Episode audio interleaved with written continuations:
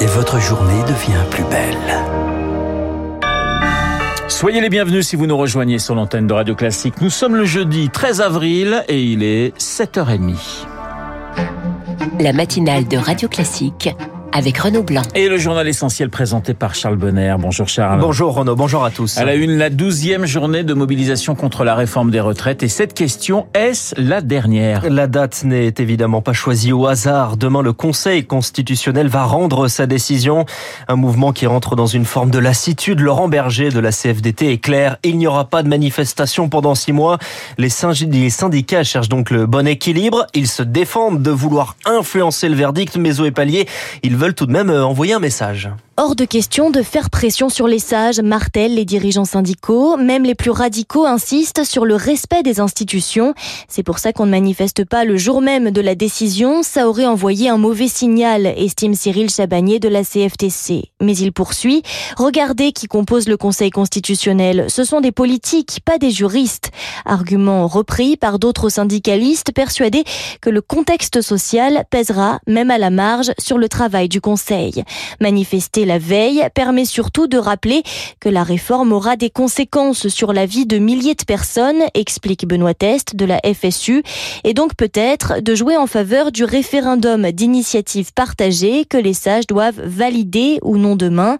Et les syndicats misent beaucoup dessus car pour recueillir près de 5 millions de signatures, ils envisagent d'organiser des rassemblements communs. Cela permettrait, selon certains, de conserver le cadre intersyndical et de relancer le mouvement. Et en attendant la suite des grèves moins suivies, 3 cinquièmes des TER, 4 TGV sur 5 et un trafic quasi normal en région parisienne.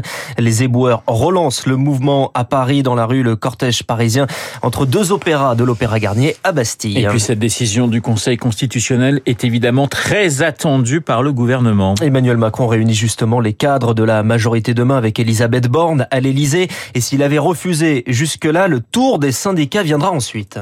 La décision que le Conseil constitutionnel aura à rendre vendredi vient clore un chemin démocratique et constitutionnel.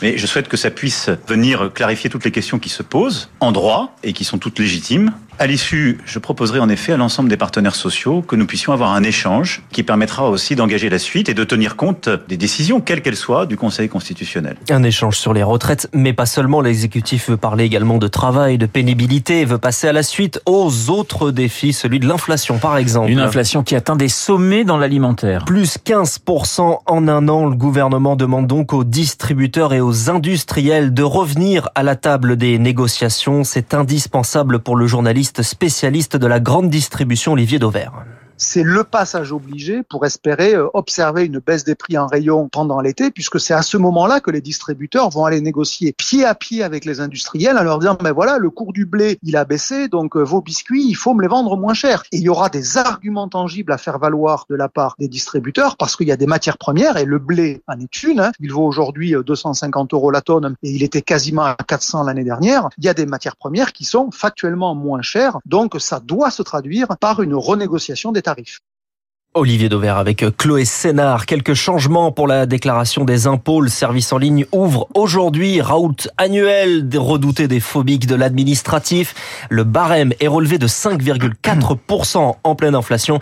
Vous avez jusqu'au 22 mai pour une déclaration papier et entre le 25 mai et le 8 juin sur Internet selon le département. Vous écoutez Radio Classique. Il est 7h34. Charles à Marseille. Toutes les victimes sont identifiées. Et le bilan est donc définitif. 8 morts dans les immeuble effondré après euh, une explosion ce week-end, explosion probablement due à une fuite de gaz. En bref, le projet de loi sur les Jeux Olympiques est définitivement validé.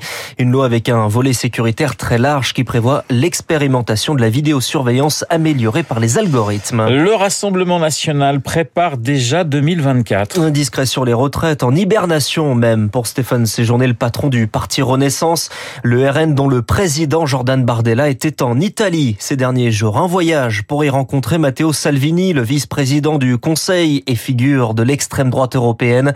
Une rencontre cruciale pour le RN qui prépare déjà les élections européennes, Victor Fort. Été 2024. Cela peut paraître lointain, mais le scrutin est décisif pour le RN. Le parti a la ferme intention de mesurer sa popularité dans les urnes et d'instaurer une fois encore un duel avec la majorité présidentielle. Alors en coulisses, le RN s'active. Une école des cadres a été lancée pour former les militants et s'assurer un vivier de main-d'œuvre et des listes de candidats complètes.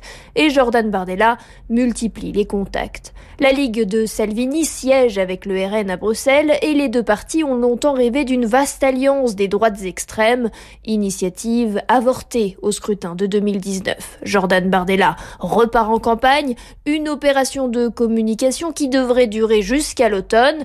Après le Portugal et l'Italie, la République tchèque et la Pologne sont envisagées. C'est un sujet de contention entre la France et l'Italie, justement. La gestion des migrants, selon les Nations Unies, 441 personnes sont mortes pendant la traversée de la Méditerranée depuis le début de l'année.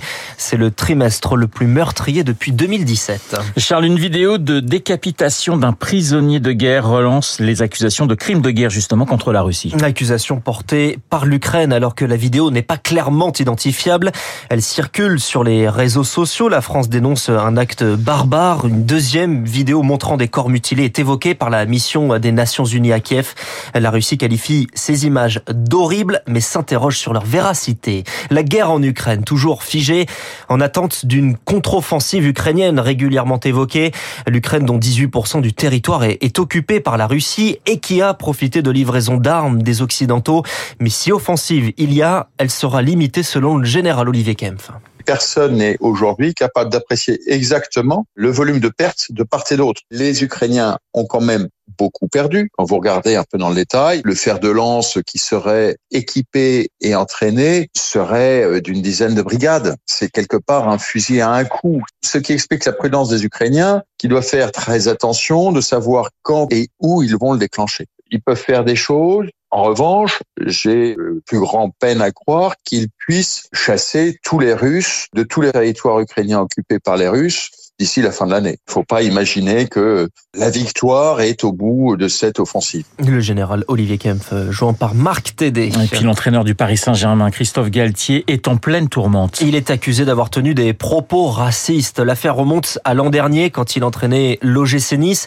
Un courrier rédigé par un ancien directeur du club, Julien Fournet, a été rendu euh, public dans certains médias. Le mail n'est pas authentifié. L'auteur du courrier n'a pas démenti pour autant sa véracité.